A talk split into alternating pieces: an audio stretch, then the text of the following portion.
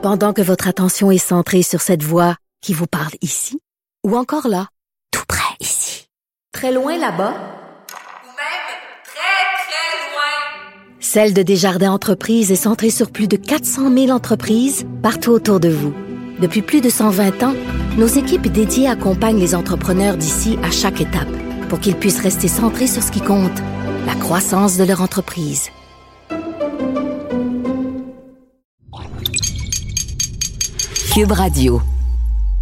Et de la souffrance inutile en essayant de rouvrir l'économie du pays de façon prématurée. Et pendant que Montréal refuse d'obliger le port du masque dans les transports en commun, les usagers du métro de la ville espagnole de Bilbao doivent se soumettre à la prise de température. Et ça va encore plus loin si on va du côté de la France, où la mairesse de Paris a demandé que le port du masque soit obligatoire dans les parcs et dans toutes les rues de la capitale. Une mesure déjà en vigueur dans le métro et les autobus là-bas. Bon, revenons chez nous euh, au Québec au lendemain de notre reportage sur le regain de tension entre la municipalité d'Oka et la communauté mohawk de Kanesatake. Euh, Le grand chef Simon a tenu à répliquer il refuse catégoriquement de retirer ses contrôles routiers tant et aussi longtemps que la pandémie de la COVID-19 va perdurer. Oui, il est ferme ce midi. Il vient de m'accorder une entrevue à ce sujet. Donc, les contrôles routiers comme celui-ci sur la route 344 à Oka-Pierre ne seront pas levés, nous a dit le grand chef Simon, parce que euh, en ce moment, euh, la pandémie, selon lui, est loin de s'essouffler dans le Grand Montréal. Il dit que ce n'est pas politique, ce n'a rien à voir avec les revendications territoriales. Il dit que ce sont des points de contrôle pour protéger tant les membres de sa communauté que les citoyens d'Oka. Alors, avant d'arriver en territoire Mohawk, Pierre, vous devez euh, traverser l'un de ces cinq points de contrôle gérés par des gens de la communauté Mohawk. On veut limiter le passage des gens potentiellement infectés par la COVID-19.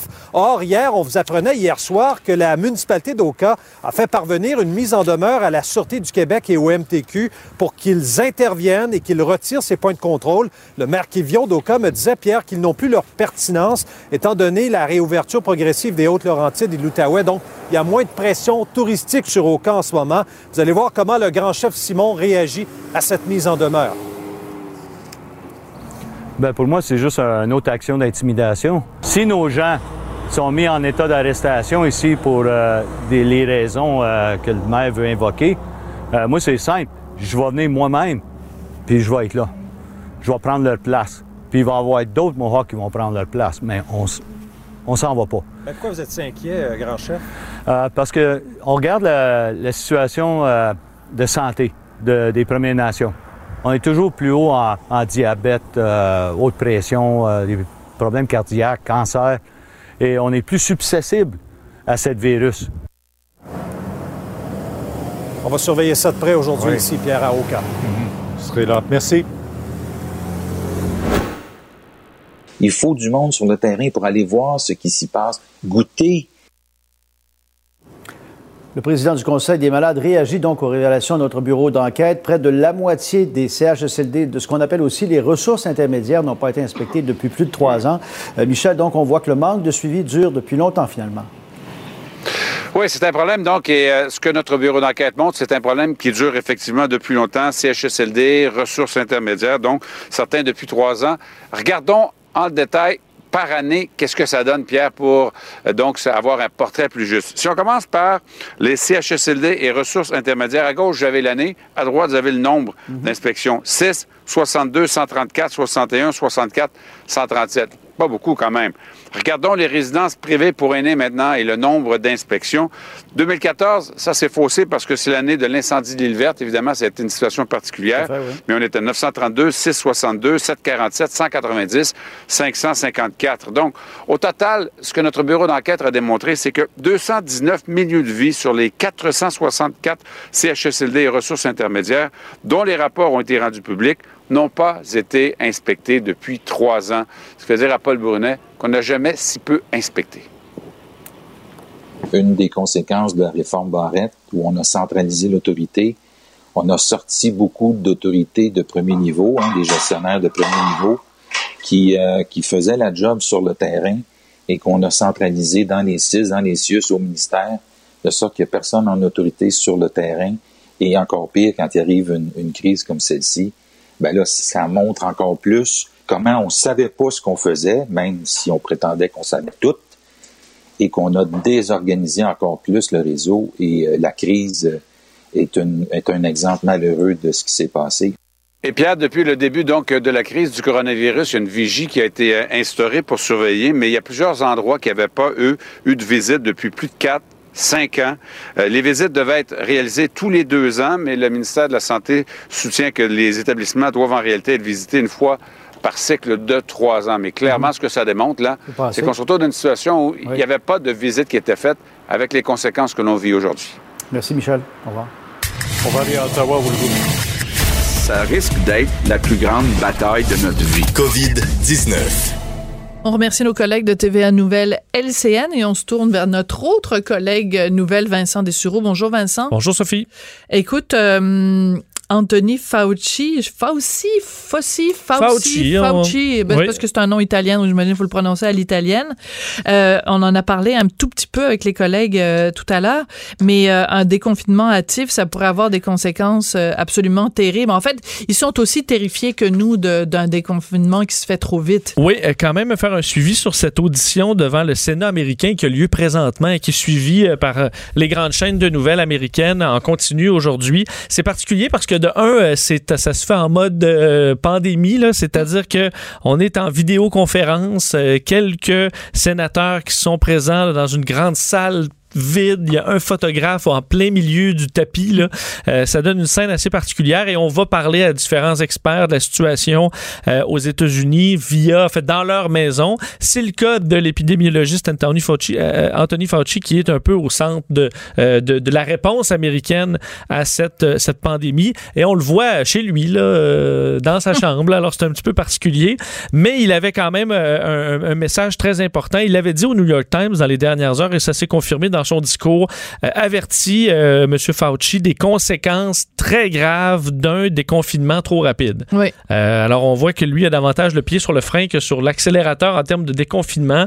il explique que les, les régions, les villes, les États devraient seulement rouvrir lorsque les conditions nécessaires sont réunies, notamment une baisse de l'épidémie détectée pendant 14 jours. Et ça, ça m'a fait quand même penser à ici. Ben non, ben bien sûr. entre autres dans la région de Montréal. Est-ce qu'on a vu une baisse pendant 14 jours. Moi, j'ai pas vu ça dans les chiffres. Ben, c'est ça. Mais le problème, à Montréal, c'est qu'il faut se départager. J'imagine que ce serait la réponse du Dr Arruda, départager la situation à CHSLD et la situation de la contamination communautaire, donc séparer les deux. Donc peut-être que si tu sépares les deux puis tu regardes juste la population, à un moment donné, ça va faire 14 jours. Mais bon, pour l'instant, ça ça s'en va pas vers ça. Mais donc, demande la prudence. Disait d'ailleurs, parce que présentement, on a autour de 80 000 morts aux États-Unis. C'est le pays le plus endeuillé, c'est clair. Mais euh, selon euh, le docteur Fauci, le, bilan réel est sûrement beaucoup plus Ben oui. élevé déjà actuellement en raison euh, des décès dans les maisons, euh, des gens qui meurent euh, sans qu'on fasse ensuite de tests nécessairement euh, sur la COVID-19. Alors, lorsqu'on verra là, le, le, le, le détail l'an prochain sur les taux de décès de personnes plus âgées de 2020 versus 2019, 2018, 2017, ben là, on pourra vraiment voir l'importance de, de, cette, de cette quantité de décès aux États-Unis. Et il a demandé la prudence aussi concernant les jeunes. Euh, demander une très grande prudence concernant le déconfinement des enfants, même si les statistiques se montrent qu'ils sont très peu affectés. Revenez entre autres sur cette maladie qu'on associe à la- à la Kawasaki. maladie de Kawasaki qui touche certains enfants. C'est très faible minorité, il faut dire, mais demandait quand même la plus grande prudence. Alors, un discours très prudent. Euh, cette euh, journée aujourd'hui d'audition s'appelle Repartir en sécurité au travail et à l'école. Euh, alors, justement, comme thématique, comment réouvrir, rouvrir de façon sécuritaire, alors qu'évidemment, M. Trump, lui, a le- le- la pédale sur l'accélérateur et réclame qu'on puisse rouvrir le plus vite possible. Oui, mais lui, il a la pédale sur l'accélérateur sur tout. Effectivement. Ah, mais accompagné évidemment d'une bonne bouteille de Lissol, un bon cru, là, tu sais, un bon, une bonne bouteille 2018, un bon millésime. Ah ouais, 2018, c'est. Ah, ben, je sais pas, petit il goût, doit la avoir fragrance des- printanière. Flagrance printanière. Comme c'est bien dit quand des termes élégants, ces choses sont dites. Écoute, on atteint euh, un chiffre quand même assez spectaculaire. 4,2 millions de cas confirmés. Puis euh, encore une fois, c'est comme les morts, euh, c'est c'est le chiffre estimé, mais on sait qu'il y a plein de gens qui sont, qui sont porteurs et qui qui, qui ont pas pas de symptômes, donc on le saura peut-être jamais. C'est peut-être beaucoup plus que 4,2 millions. C'est beaucoup plus, euh, mais euh, le, nombre de décès, on arrive à 280, presque que 290 000 euh, décès dans le monde. Encore là, des décès confirmés. le Canada hein, qui a dépassé le cap des 5 000 morts. Hier, c'était, on a dépassé les 3 000 morts au Québec. Donc au Canada, on a fait ce, ce cap psychologique aujourd'hui.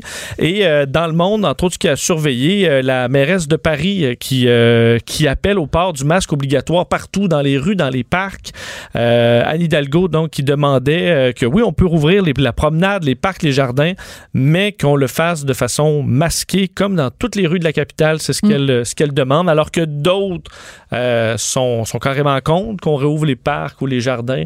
Alors, euh, on ne s'entend pas en France sur la, la, la façon de faire les juste, choses. Oui, j'aimerais juste rajouter une chose. Valérie Plante peut-elle écouter Anne Hidalgo? J'aimerais qu'elle s'inspire. ben, j'aimerais qu'entre mairesses, elles s'inspirent euh, l'une l'autre. Et euh, tu vois, euh, Nima Machouf, qui est épidémiologiste reconnu, là, qui, s'exprime régulièrement sur toutes ces, ces questions-là, disait ne pas porter le masque aujourd'hui, là, le 12 mai 2020, c'est être irresponsable. La chose responsable à faire, c'est de porter le masque et spontanément, on va pas se lever le matin en disant "Hey, j'ai le goût de porter le masque." Donc il faut le rendre obligatoire. C'est je le dis depuis des jours et des jours et je ne suis pas épidémiologiste bien sûr et je pense que le message que qu'Anne Hidalgo envoie devrait être entendu par beaucoup de monde et en particulier à Montréal. Tu sais, on se faisait la remarque toi et moi Vincent tout à l'heure, on voyait euh, à la télévision Paul Robitaille, donc est euh, député qui représente justement euh, Montréal-Nord, et on l'avait vu pas plus tard que la semaine dernière faire une distribution de masques en ne se tenant pas à deux mètres des gens à qui elle donnait des masques et en ne portant pas de masque elle-même. Aujourd'hui, on la voit apparaître et elle porte un masque. À un moment donné, le message passe et les gens réalisent l'importance du masque. Elle s'était excusée d'ailleurs, l'expliquant que c'était euh, qu'elle avait baissé la garde euh, à ce moment-là.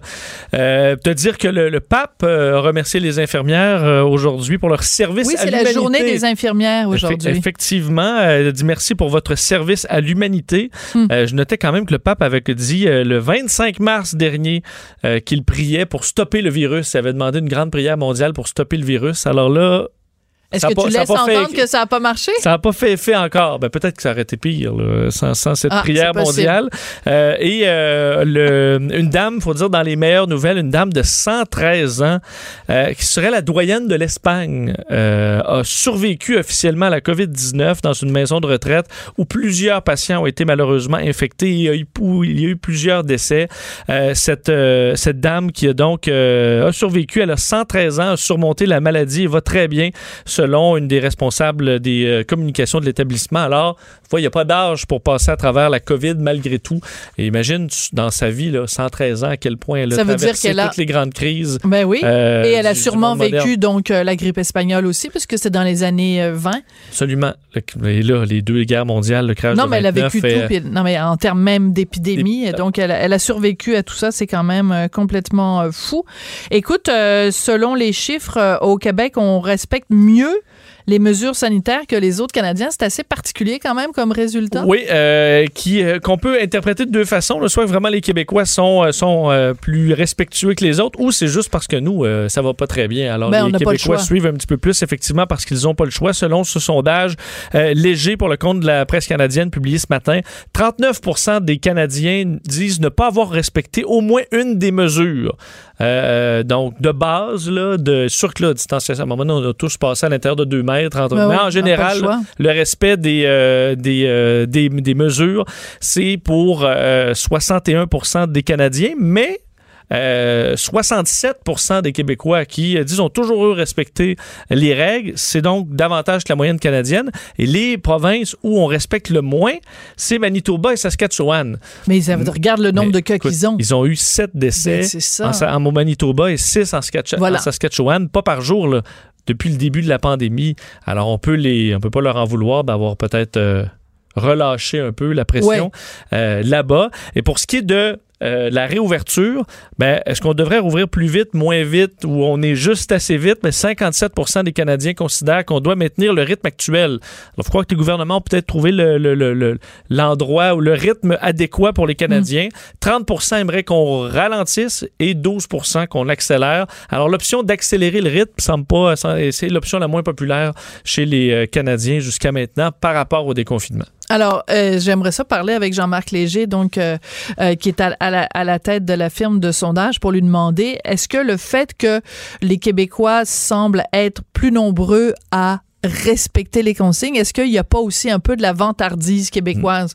Je me suis dit ça. Est-ce qu'on mange juste un peu pêche, plus au Ouais, c'est ça. Tu reviens de la pêche, tu disais, le poisson, il était grand comme ça. Puis moi, les, les mesures sanitaires, je les ai respectées comme ça, toi peut-être que c'est peut-être un peu qu'on se pète un peu les bretelles aussi quand on répond à des sondages, mais seul M. Léger pourrait pourrait euh, nous répondre. Écoute, euh, on a le temps pour une petite nouvelle que je trouve euh, intéressante parce que on le sait que l'allaitement à quel point ça peut avoir euh, des effets bénéfiques pour euh, pour les, les, enfants qui sont qui sont allaités. Mais là on trouve des anticorps. En tout cas j'avais vu passer cette, histoire là je trouve ça fascinant. Donc donne-nous donc les détails. Parce qu'on devra euh, étudier davantage cette cette voie là mais une chercheuse de New York a découvert récemment des anticorps dans des échantillons de lait maternel de mères évidemment qui ont guéri de la COVID-19 elle en a étudié 15 de ces jeunes mères tester le lait pour découvrir de un que lorsqu'elles étaient infectées, il n'y a pas de traces de virus. On n'a jamais vu de virus dans le lait maternel de la COVID-19. Par contre, dans 13 échantillons sur 15, donc 13 des mères sur 15, portent des anticorps dans leur lait maternel. Mm.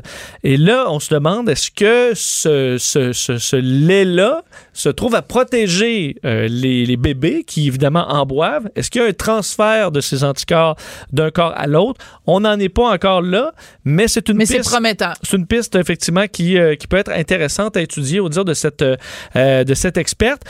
on rappelle, par contre, qu'on n'encourage aucun adulte à commander du lait en ligne ou à boire du lait maternel de femmes guéries de la COVID-19. Il n'y a aucune euh, preuve que ça fonctionnerait. C'est qu'on soit obligé de faire ce genre de mise en garde. Oui, mais le pire, c'est que je pense que même pas la pire mise en garde que j'ai faite depuis le début de cette pandémie. Euh, mais ce qu'elle souhaite, euh, c'est plutôt qu'on les anticorps soient purifiés, concentrés et qu'on puisse peut-être là constituer un traitement qui serait injectable. Ou, alors, il y a peut-être quelque chose à faire. Évidemment, pense pas qu'on puisse produire des quantités de lait maternel COVID-19 en quantité euh, non, mais il y, a sûrement, il y a sûrement des pistes, en tout cas, là, pour, euh, pour les, euh, les chercheurs. Exactement. Parce que tout le monde, tout le monde cherche. Alors, c'est peut-être une piste intéressante. Ben, merci beaucoup, Vincent. Merci, Sophie. On se retrouve plus tard dans la programmation de Cube Radio, qui est en programmation pandémie depuis maintenant deux mois. Et après la pause, ben, on va revenir sur ce fameux rap. Moi, j'ai je trouve ça tellement gênant, là. Oui. Tellement gênant, là. Je, sais pas si monsieur, à 13h, je sais pas si monsieur Arruda va revenir là-dessus. Il va se faire sûrement poser la question. Est-ce qu'il en a fait un peu trop, là? Moi, je pense que les journalistes devraient, en effet, le, talonner là-dessus, de la même façon qu'ils vont le, devraient le talonner sur le masque, mais peut-être faire un combo avec les deux. On en parle, en tout cas, après la pause avec Guy Fournier.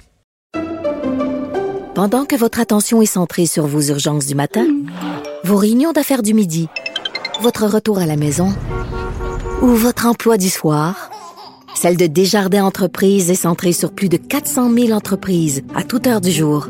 Grâce à notre connaissance des secteurs d'activité et à notre accompagnement spécialisé, nous aidons les entrepreneurs à relever chaque défi pour qu'ils puissent rester centrés sur ce qui compte, le développement de leur entreprise. On n'est pas obligé d'être d'accord. Joignez-vous à la discussion. Appelez ou textez. 187 Cube Radio. 1877 827 2346. Alors, le docteur Horacio Arruda est en pleine controverse depuis que circule sur les médias sociaux un rap euh, qu'il a fait avec un, un rappeur qui s'appelle Rod Le Stud. Et en fait, on voit sur la moitié de l'écran le docteur Arruda qui se trémousse pendant euh, 3 minutes 40 et dans l'autre moitié de l'écran, ben, c'est le rappeur qui essaye d'imiter les trémoussements, euh, je sais pas si ça se dit, les, les trémoussaillons, le trémoussaillage de Dr euh, Arruda. Ça fait beaucoup euh, réagir, entre autres, ça fait euh, réagir mon collègue Guy Fournier qui signe ce matin dans le Journal de Montréal, Journal de Québec, une chronique qui circule beaucoup, beaucoup, beaucoup et qui s'intitule Le docteur Arruda est-il victime de la télé? Guy Fournier est au bout de la ligne. Bonjour Guy, comment allez-vous? Bonjour, ça va? Ça Ben, va? Moi, ça va très bien. Écoutez, votre chronique, tout le monde en parle. Euh, vous, vous, vous faites une... je, je dois dire, Sophie, que j'ai beaucoup réfléchi avant de la faire. Ben, ça fait une semaine à peu près que ça m'agace.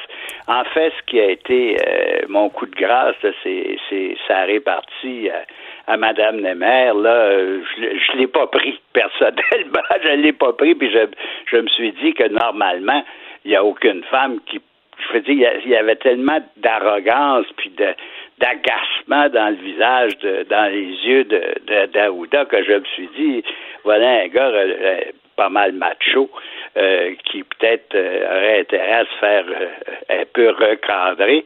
Mais j'hésitais à le faire parce que le docteur Arruda était devenu comme rapidement une espèce d'intouchable. là, une Absolument. icône du Québec. Puis, mais je dois dire que malgré que quand j'ai fait ma chronique, j'avais pas vu encore la vidéo. Moi, j'ai fait ma chronique euh, surtout sur l'aspect macho du docteur Aouda et surtout sur cette réplique qui m'apparaît impensable à Mme Nemer qui a, qui a une carrière, une feuille de route qui est même pas comparable à celle du docteur Aouda qui est qui est au fond un médecin de famille, euh, un médecin de, de médecine communautaire euh, tout à fait ordinaire. Il, bon, il, il- c'est lui qui est directeur national, j'enlève pas ses, ses mérites, mais c'est c'est quand même pas quelqu'un qui a la prestance euh, puis la, la réputation de Mme Nemer, qui a une réputation internationale. Quand, euh, quand j'ai fait ma chronique, je l'ai fait uniquement sur l'aspect macho du Oui. docteur. Et euh, vers 6-7 heures, on m'a mis au courant de, de, de ce- cette vidéo. Et, écoutez, euh, Sophie, euh, j'ai- regardé la, la vidéo, puis là, j'étais complètement à terre. Alors, j'ai rappelé ma chronique, puis j'ai décidé de la modifier en- également en fonction de cette vidéo-là. Puis, dans un sens, euh, bon, euh, je suis pas très pas, pas heureux de la vidéo, mais je suis content qu'elle ait qu'elle soit sortie un petit peu avant ma chronique parce que j'ai l'impression que je me serais fait euh, crucifier. Oui. Alors que là, je pense que les gens réalisent qu'il y a, beaucoup de légèreté chez ce médecin dans, euh, dans une période où il faudrait surtout pas qu'il y ait de la légèreté et dans une période où ce garçon-là, ce médecin-là, a besoin de toute, toute sa crédibilité. Puis là, je m'excuse, mais j'ai l'impression qu'il vient d'en perdre un joli coup de, de, de, de, de, crédibilité parce que euh, moi, je trouve ça incroyable. Je trouve ça incroyable, ces sparages euh, sur vidéo, euh, tellement que vers 10h30, 11h, une amie avocate ben, à qui euh, Oui. j'avais j'avais euh, parlé de ma chronique m'a rappelé pour me dire, écoute Guy, es-tu sûr que tu devrais publier ça? D'après moi, j'ai j'ai vu la vidéo. Et d'après moi, c'est un canular. Et je dois dire que... euh, non, non, mais je vous jure, Sophie, vers 11 heures, j'étais... j'étais Là, je me suis relevé. J'ai regardé ce que le Huffington Post disait. J'ai regardé la vidéo de nouveau. Puis là, j'ai dit, ben merde, c'est lui. Euh, alors, finalement, j'ai laissé filer la, la chronique. Mais c'est vous dire à quel point, pour les gens, c'est inconcevable. Pour les gens qui ont une tête sur les épaules, c'est Ben oui. inconcevable, cette, cette vidéo-là, puisque cette avocate m'appelle et elle me dit, Guy, ça se peut pas.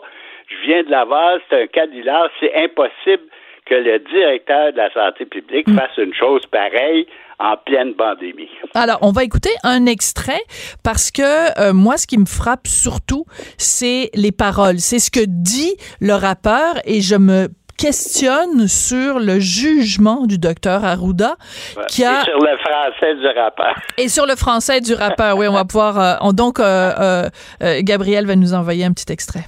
un oragio, mon paratonnerre c'est Horatio. On est chanceux d'avoir François Legault. Suspends tous mes droits, je te donne le go. Partout sur la terre, y a un oragio. Paratonnerre c'est Horatio. On est chanceux d'avoir François Legault. Suspends tous mes droits, je te donne le go. Alors, on, on, on, remet pas en question le sens du rythme de, de ce rappeur là. C'est comme c'est très accrocheur comme rythme. Ouais, mais, bah ouais. mais comment le docteur Arruda a pu recevoir cette chanson là et dire deux choses? Premièrement, c'est tout à son éloge, donc c'est vraiment on lui rend hommage. Donc ça prend quelqu'un de très narcissique là. Ça prend quelqu'un qui aime beaucoup se regarder dans le miroir Et oui, pour oui. avoir accepté ça. Puis la deuxième chose, c'est que quand le rappeur dit tu peux suspendre mes libertés, je te donne le go, je ne comprends pas qu'un quelqu'un qui travaille au gouvernement, qui est, dont le salaire est payé par nos impôts de contribuables, peut s'associer à un rappeur qui dit vous enlevez nos libertés, puis on est d'accord avec ça. C'est un Ah ouais. manque de jugement fondamental.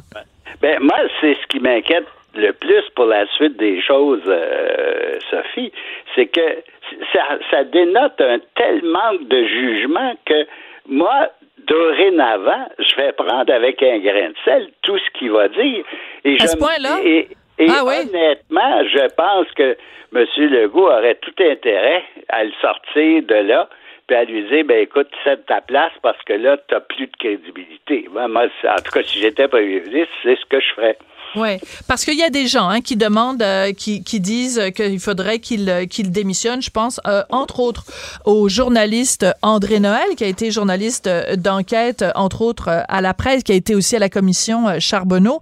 Il dit carrément sur sa page Facebook, il dit Arruda doit partir, c'est juste trop, ça dépasse les bornes.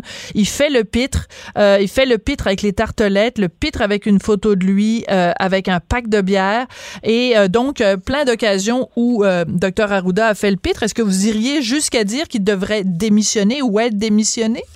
Ben moi personnellement, euh, je le garderais à l'écart et euh, bon, euh, il peut-être qu'il n'est pas obligé, on n'est peut-être pas obligé de forcer à démissionner, mais s'il avait le moindre jugement, moi j'aurais fini là de, de faire des apparitions à la télévision. D'ailleurs, je pense que c'est cette notoriété de télévision qui, Voilà.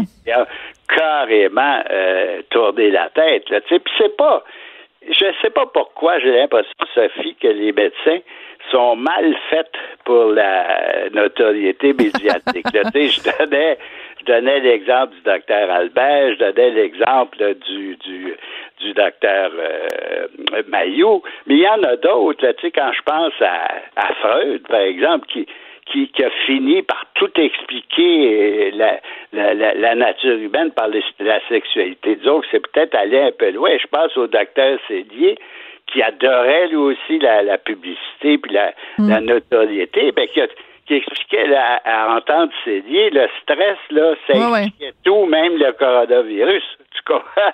Euh, Et je pense aussi à euh, au docteur au docteur Raoult à, à- à- à Marseille qui, qui m'apparaît lui aussi avoir succombé à, Ah, à ben là, sa- je suis pas à la notoriété. Ouais, là, je suis pas d'accord parce que le professeur Raoult, euh, il, euh, il fuit les, les, les caméras. Hein. Il donne des entrevues vraiment euh, au Ouais, compte-goutte. Il fait ses propres vidéos pour expliquer ses résultats. Mais au contraire, c'est quelqu'un qui, qui refuse les entrevues avec les médias. Je pense que C'est vrai, c'est vrai, c'est vrai. Là, j'exagère. Ouais. Mais, mais euh, c'est ça qui est intéressant aussi dans votre chronique, euh, Guy, ce matin, c'est que euh, on, on a l'impression que justement, c'est le fait d'avoir euh, le visage devant une caméra qui a peut-être donné à Dr Arruda euh, cette, euh, cette tentation de, de, de devenir euh, une vedette. Puis Ouais. en même temps, on n'est pas, nous, un peu responsables de ça, Monsieur Fournier. Je m'explique. Euh, quand ça a commencé, cette, cette affaire-là, et que l'engouement, en fait, euh, l'Arruda Mania, ben écoute, euh, il y a eu des t-shirts avec le visage de Dr Arruda, il y a eu des tasses, il y a eu plein, plein, plein de... de tu sais, je veux dire, on est embarqué embarqué dans un dans une Arruda mania, puis on est des fois comme ça un petit peu au Québec. C'est-à-dire qu'il y a des gens... On, on s'emporte, en fait. Ouais, c'est ça. On prend quelqu'un, on le met sur un piédestal, on dit, ah, il est formidable, puis c'est comme la vedette de l'heure. Puis la première fois que la personne trébuche, ben là, tout d'un coup, euh, on passe de héros à zéro assez rapidement au Québec, non? Mais oui, puis euh, oui, je suis tout à fait d'accord avec ça parce que je me souviens, il y a à peu près un mois, un mois et demi, parce que comme tout le monde, je, je regarde les, les, les points de presse là, du midi la, la, la plupart du temps.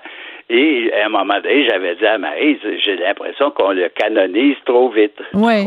Parce qu'on est on est très porté sur la canonisation au Québec. Là. Tu sais, on- quand- dès que dès que quelqu'un apparaît puis qu'il nous fait, quelques bons coups, tu sais, je, je pense juste à la question des tartelettes portugaises. Bon, ça, c'était fait avec un certain humour, ça marchait, mais mais mais Sophie, ce week-end-là, à peu près tout le Québec Absolument. euh, ménager a fait des, des tartelettes portugaises.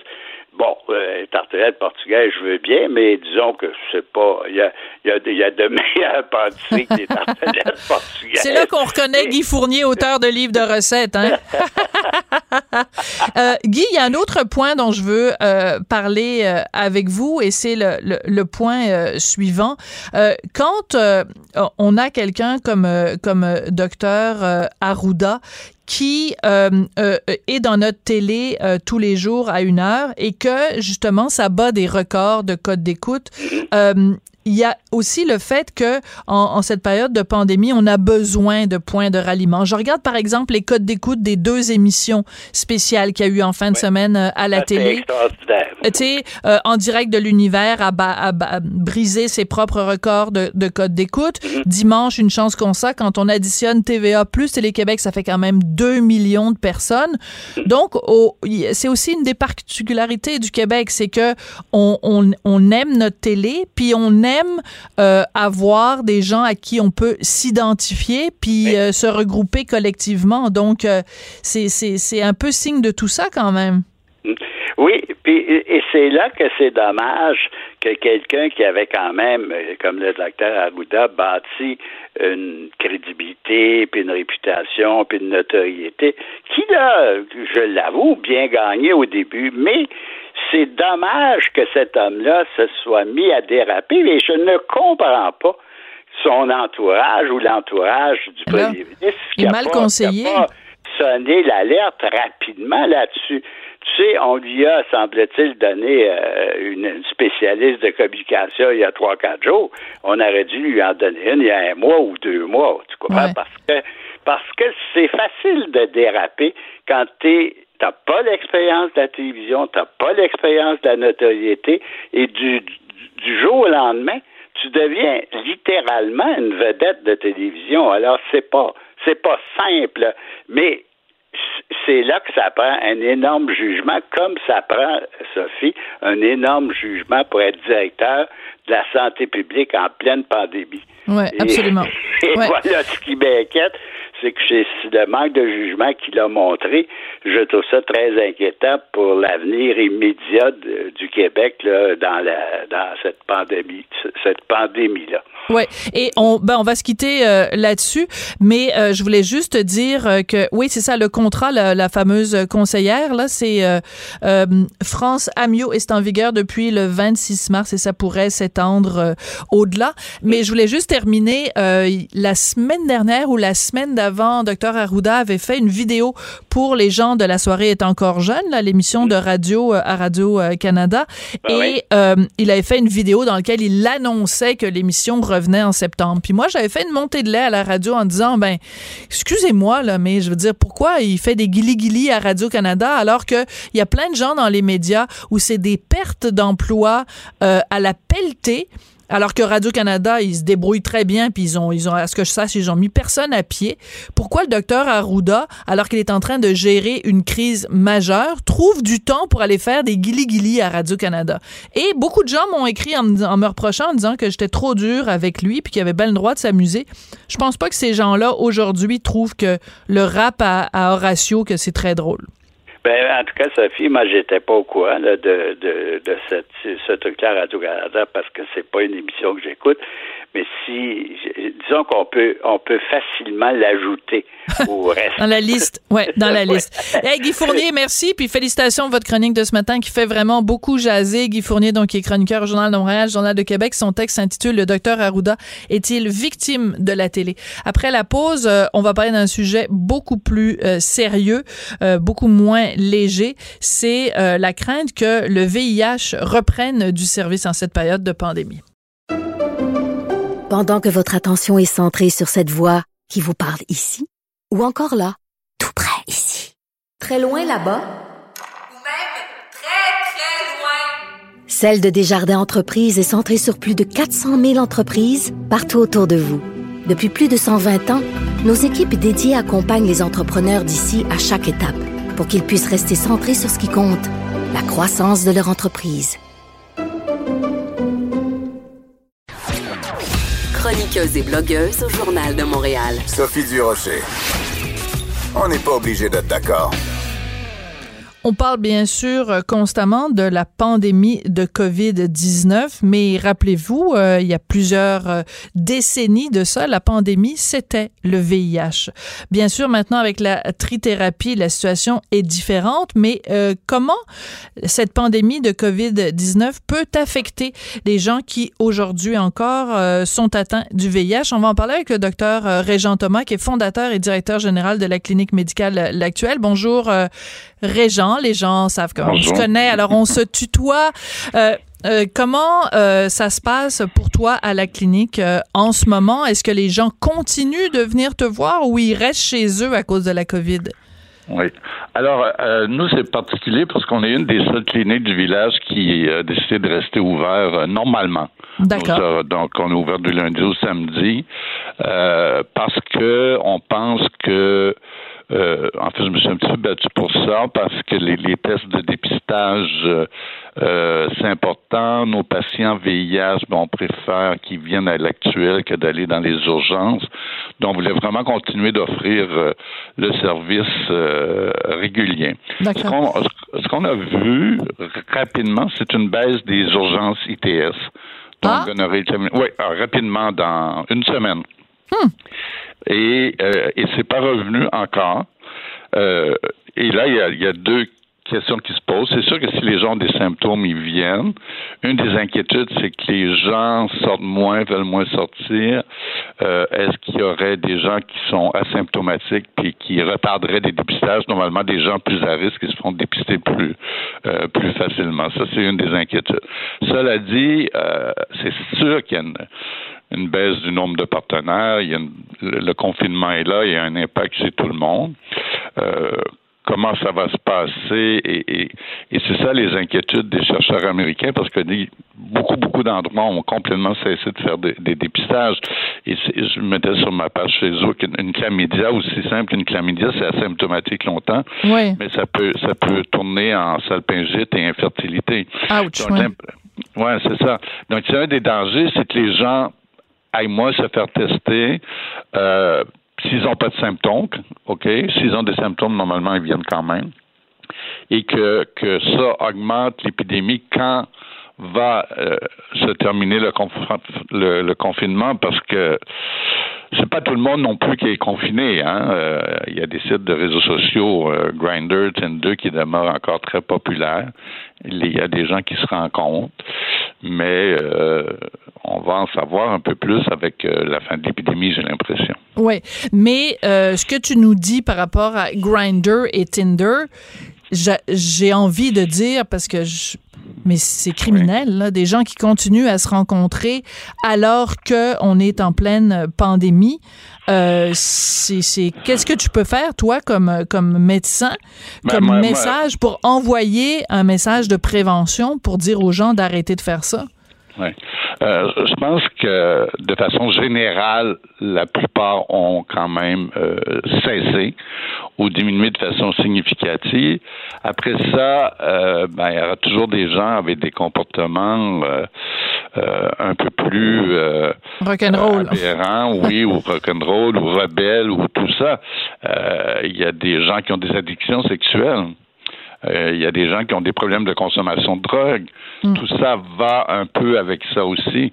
Et alors, euh, on se rend compte euh, dans le confinement et on fait tout ça ensemble en cachette. Mais s'il y a des, on, on me dit que c'est assez facile sur Grindr de faire des rencontres qui Grindr qui vise plus la population gay. Ouais. Mais en général, moi, ce que je vois à la télé, je vois quand même l'effet du confinement. OK, parfait. baisse- Mais ça, c'est la bonne nouvelle. Ça, c'est la bonne nouvelle, Régent. Ça veut dire que oui, il y a encore des, des récalcitrants, appelons-les appelons-les Ouais, comme ça. Puis je trouve que c'est important aussi que tu parles des gens qui ont des addictions sexuelles parce que ça fait partie, en effet, de l'éventail d'addictions qu'un individu peut avoir dans, dans, dans sa vie.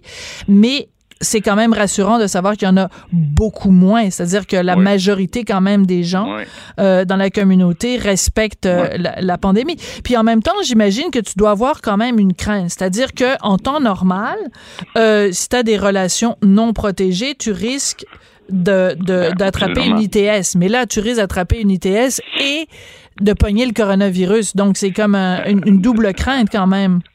Ben, les patients VIH ont très peur d'attraper le coronavirus. hein. En tout cas, les, les patients VIH. euh, Parce que leur système euh, immunitaire est, est- est bas? est supprimé, ouais. Ouais. On n'a pas vu beaucoup d'études là qui, qui ont étudié les deux ensemble, mais et eux ont, ont cette inquiétude-là. C'est plus la, la, je pense, la réalité des jeunes euh, de 20, euh, 40 ans, 50 ans qui, tu sais, les jeunes qui ont 20 ans là. Euh, Je l'entends régulièrement. Là, pourquoi nous on est confinés? Tout le monde nous dit qu'on sera pas malade, qu'on qu'on fera rien. Euh, confiner les gens plus vieux, mais euh, pas pas nous autres les jeunes. Ouais. Euh, les- tu sais, c'est- quelque chose que, que j'entends. Puis avec avec tout ce qu'on entend, de toute façon, il y a, il y a une part de vérité là-dedans, là, parce que les autres seront pas vra- vraiment malades, mais on veut pas qu'ils ramènent la maladie. C'est surtout ça. Oui, c'est ça. Mais, quand même. Mais, mais l'inquiétude, c'est l'in- l'inquiétude qu'on a. On va voir comment les comportements. Il y a du monde qui ont qui ont hâte d'avoir du sexe, ok? Il y a du monde qui ont hâte de, de reprendre des relations sexuelles euh, normales. Oui, testostérone peux-tu répéter cette phrase-là? Il y a des gens qui ont hâte d'avoir du sexe, Régent. Oui, il y a des gens qui ont. Il y a des gens qui ont hâte que les enfants retournent à l'école pour avoir du sexe aussi. Là. C'est ça. Donc, euh, euh, c'est clair que ça va apporter certains euh, comportements.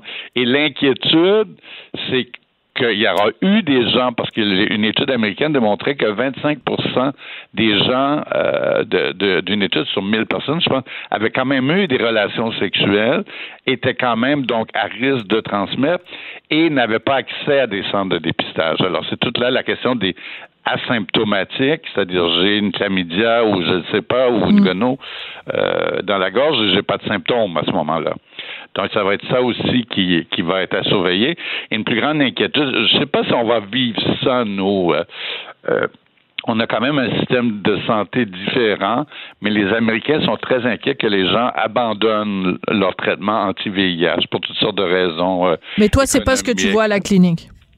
Non, puis on, on a un système de santé quand même euh, euh, qui est efficace. Ce que je vois à la clinique, c'est les gens qui abandonnent le traitement préventif. On sait qu'il y a un traitement préventif, le Truvada, et euh, qui prévient le VIH chez les gens euh, qui ont des comportements plus à risque et qui est très, très efficace, près de 100 d'efficacité. Et ça, les gens l'abandonnent parce qu'ils nous disent, mais ils l'abandonnent de façon intelligente aussi. Ils me disent, écoute, j'ai pas de sexe depuis trois mois. Ben voilà. Ça ne ça donne rien de prendre du Truvada. Je recommencerai quand j'aurai du sexe. Absolument. Ça, c'est- une réalité qu'on voit. Bon, ben c'est toujours euh, intéressant de te parler parce que tu, tu, tu nous dis toujours les, les vraies affaires dans le blanc des yeux, docteur Régent se Thomas. sur le terrain. Oui, absolument. Alors, ben, bien, très contente de savoir que la clinique n'a pas fermé ses portes et qu'elle continue d'opérer comme en temps normal. De Régent Thomas, donc, qui est Merci. fondateur et directeur général de la clinique médicale L'Actuelle. Merci. Bye, Sophie. On n'est pas obligé d'être d'accord, mais on peut en parler. Sophie Durocher, on n'est pas obligé d'être d'accord. Cube Radio. On sait que quand les, les villes chinoises ont déconfiné, euh, après avoir été confinées pendant une très longue période, le taux de divorce a augmenté de façon significative. Les gens, euh, dès, dès qu'ils passaient le pas de la porte, qu'ils sortaient du déconfinement, ils se dirigeaient directement dans des endroits pour euh, aller consulter un avocat et demander le divorce. Est-ce que ça va être la même chose ici au Québec? On va en parler avec Maître Sylvie Schirm, qui est avocate au cabinet Schirm et Tremblay Avocat. Bonjour, Maître Schirm. Bonjour.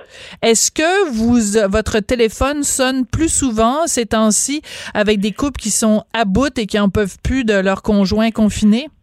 Écoutez, on a des appels comme on en a toujours eu, mais ce phénomène-là n'est pas nouveau parce qu'on le vit en droit de la famille après les vacances d'été, en mois de septembre, et on le vit en janvier après les congés des fêtes. C'est souvent après que les gens ont passé du temps ensemble, euh, hors de la routine, euh, le train-train quotidien, qu'on voit qu'ils ne se sentent plus bien et que souvent on a des appels et des consultations. C'est très normal pour nous. Notre mois de septembre et le mois de janvier sont les mois, les ah. mois assez occupés. D'ailleurs, je pense qu'en Angleterre, ils appellent ça Divorce Day en janvier euh, parce que c'est un phénomène qui existe là un petit peu partout dans le monde occidental. Mais c'est drôlement intéressant. Ça signifie que dans un couple, ça va bien si on se voit pas trop souvent, puis quand on se voit trop, c'est là qu'on se tape sur les nerfs. c'est là que les oui, mais je pense que aussi c'est à ce moment-là que les gens peut-être font peut-être un peu plus de prise de conscience parce qu'ils passent du temps ensemble et se sentent si on est malheureux, mais c'est sûr qu'on plus de temps qu'on va passer ensemble, plus qu'on va être malheureux. Alors euh, c'est un peu normal, mais le défi avec la COVID, je pense, c'est le fait que euh, cela, les deux éléments de, dans le, de, de source de, de, stress dans un couple, source de conflit, mhm. c'est les enfants, l'éducation des enfants, les enfants et l'argent. Alors là, avec la COVID, c'est vraiment ça qui est arrivé pendant de nombreuses semaines. Les difficultés, les enfants sont à la maison et aussi on a fort probablement des problèmes financiers. Alors c'est les deux éléments de stress qui, qui se retrouvent encore plus accentués euh, qu'en temps normal avec la COVID. Alors les gens, à cause de, du confinement et tout ça, euh, c'est sûr que ceux et celles qui veulent peut-être mettre fin au couple, à la relation couple, ils vont peut-être attendre un peu que les choses reviennent à, en guillemets normales ou qu'on revienne à un déconfinement plus large avant de pouvoir, avant de prendre des démarches ou mhm. avant d'entamer ça. Mais, mais, je sais que les médiateurs, médiatrices euh, continuent de travailler. Moi, j'ai des appels, j'ai des consultations. C'est pas euh, impossible pour des gens d'entreprendre présentement des, des procédures de divorce, mais les tribunaux sont fermés, sauf pour les d'urgence. Alors, euh, si on a une urgence, oui, on peut s'y adresser, mais il faut qu'il y ait une certaine urgence. Alors, je pense que les gens probablement, et je pense c'est un peu qu'est-ce que je ressens euh, dans le milieu, ceux qui sont encore ensemble aujourd'hui vont probablement attendre un peu. Ceux qu'on a vécu en droit de la famille, c'est plutôt les conflits autour de l'école et la garde, etc., pour les gens qui étaient déjà séparés. Oui, c'est ça, parce que ça, ça a été aussi, euh, ben, c'est pas terminé bien sûr, mais toute la question de savoir euh, avec qui les enfants sont, euh, la question aussi de savoir, euh, ben, si quand les enfants sont chez papa ou chez maman, que papa maman respectent pas les, les règles d'hygiène ou de distanciation à, notre goût, ou alors toute la question en ce moment, depuis hier dans une partie du Québec, en tout cas, les enfants qui retournent à l'école, ça aussi c'est une source de énorme, aussi bien auprès des parents qui sont ensemble que des parents qui sont séparés? Définitivement. Et dans les cas des parents séparés, on, il y a eu des jugements qui sont sortis parce que les régions ont commencé le, le retour à l'école hier. Alors, en région, il y a eu cinq ou six, sept même jugements qui ont été rendus au niveau du retour ou non à l'école. Puis les, les jugements, vous savez, en droit de la famille, on fait du cas par cas. Quand il s'agit de la garde d'un enfant, le devoir d'un juge, c'est d'évaluer le meilleur intérêt de l'enfant. Alors, on va vraiment regarder cette famille-là, c'est quoi les besoins, c'est quoi le problématique, c'est quoi le meilleur intérêt de cet enfant-là. Donc, on n'a pas toujours les jugements qui vont aller toujours dans le même sens. Mais ce qu'on ressent là, de ces jugements-là, mm-hmm. c'est des parents qui sont en bout de ligne de bonne foi, mais très inquiets, et qui ne s'entendent pas sur le retour ou non à l'école. Alors, s'il y a un déconfinement scolaire à Montréal, on ne le sait pas, mais s'il y en a un avant la fin de l'année scolaire, on s'y attend, droit de la famille, qu'il va avoir des demandes devant les tribunaux parce que les parents ne, ne vont pas nécessairement pouvoir s'entendre sur l'envoi ou non de l'enfant à l'école. Et qu'est-ce qui vient compliquer la donne? C'est que souvent, les gens sont dans des familles recomposées, donc parfois c'est la conjointe ou le conjoint qui est à risque, c'est pas juste le parent et l'enfant. Alors là, le juge doit trancher entre l'enfant, le conjoint, le milieu familial. Euh, c'est beaucoup, euh, c'est une tâche extrêmement difficile. Je voudrais vraiment pas être dans les souliers d'un juge de ces jours-ci. Mais c'est intéressant parce que vous dites évidemment qu'en droit familial, euh, chaque, on prend cas par cas. Ça veut dire qu'il n'y a pas de jurisprudence, par exemple, qui peut s'appliquer. C'est pas parce que par les, cinq ou six jugements qu'il y a eu jusqu'ici, on a donné, euh, on est allé dans à la solution A, que la solution A va pouvoir s'appliquer pour les autres familles. Ça va être du cas par cas à chaque fois. Exactement. Puis les jugements sont un peu divisés parce qu'il y en a, je pense, il y en a trois qui disent on retourne l'enfant à l'école, deux autres qui disent que non. Euh, parfois, c'est le même juge qui va dans le même sens. Il y a un, autre, juge qui, qui, rend des décisions différentes. Ce qui, ce qui est le travail du juge, c'est de faire du cas par cas. Alors, euh, on va utiliser, essayer d'utiliser tous ces arguments-là. C'est difficile de pouvoir prédire qu'est-ce qu'un juge peut trancher au niveau du retour à l'école. Et il faut pas, il faut pas oublier que qu'est-ce qui va s'en venir? Peut-être là, ça va être le camp de jour. Qu'est-ce qu'on va faire avec le camp de jour? Est-ce que les parents vont s'entendre ou non? Évidemment, dans le camp de jour, il n'y a pas une question d'éducation comme l'école qui est techniquement obligatoire, mais est-ce qu'on va vouloir, par exemple, dire, mais je veux que mon enfant puisse socialiser? Est-ce que les, mm-hmm. comment les camps de jour vont s'organiser? Ça, c'est une autre histoire, mais il va risque d'avoir un débat autour de ça. Est-ce qu'il y a des parents qui vont dire, moi, je suis à la maison, fait que je vais le garder? L'autre va dire, mais ben, moi, je veux qu'il aille jouer avec ses amis. En tout cas, c'est pas c'est pas évident. Ce sera pas évident cet été. Qu'est-ce qui va arriver à ce niveau-là Mais moi, ce que j'encourage aux parents, c'est de tenter de vous entendre dans la mesure du possible. Puis, je dois vous dire, tous les jugements qu'on a vus, même pour le retour d'école, j'ai jamais senti qu'il y avait une parent qui manipulait ou qui avait ah non? autre fin. Ah non? Des parents de bonne foi, de bonne foi. De bonne foi inquiets hmm. avec, des, divergences d'opinion sur qu'est-ce qui est bon pour leur enfant. Mais ça, ça arrive même dans les couples euh, unis. Tout à fait. comme vous l'avez dit tantôt. Mais, mais c'est ça qu'on ressent, c'est vraiment cette inquiétude. Et, et, les parents sont de bonne foi, mais ils sont inquiets, pas capables de s'entendre, puis ils vont se rendre devant un juge pour euh, pour demander au juge, dans le fond, de prendre une décision. De trancher. Mhm. Mais ce qui est intéressant aussi, euh, Maître Chim, dans, tout, dans tout ce débat, en fait, c'est un débat que toute la société a. Pas seulement les gens qui sont parents d'enfants, c'est ça revient à quelque chose d'assez fondamental, c'est quelle est ma tolérance au risque? Parce que il y a quelqu'un l'autre jour qui utilisait une, une, comparaison en disant, ben, faire du vélo, c'est le fun, mais faire du vélo, ça comporte des risques. Alors, qu'est-ce qu'on fait pour contrer ces risques-là? Ben, on, on respecte le code de la route, euh, on, porte un casque, on, freine quand il y a un stop. Ben, euh, retourner à l'école, c'est la même chose. C'est le fun d'aller à l'école, mais il y a des risques. Mais après, chacun a sa une tolérance au risque qui est, qui qui est différente. Puis papa et maman, ou papa, papa, maman, maman, ont pas la même tolérance au risque. Puis ça veut pas dire qu'on est, euh, qu'on veut mettre des bâtons dans les roues de son ex ou de son conjoint, là.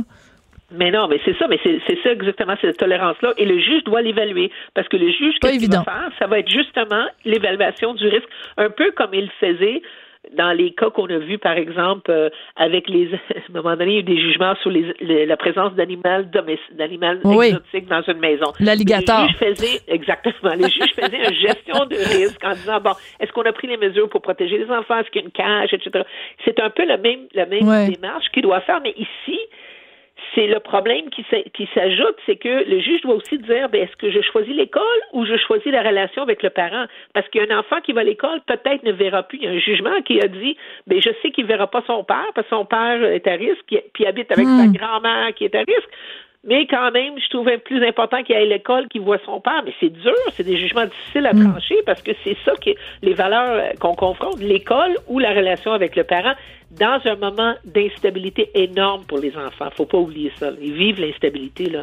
Absolument. Même dans les, même dans les, dans les, les familles unies où il n'y a pas de conflit, ils vivent l'instabilité. Absolument, tout à fait. Maître Schirm, c'est toujours passionnant de vous parler, puis vous avez tout à fait raison de soulever la question des camps de jour. Ça va être comme euh, euh. tout un autre panier de problèmes et de questions à soulever. C'est toujours passionnant de vous parler. Maître Sylvie Schirm, avocate au cabinet Schirm et Tremblay, avocat. Ben, c'est comme ça que se termine euh, l'émission. On n'est pas obligé d'être d'accord.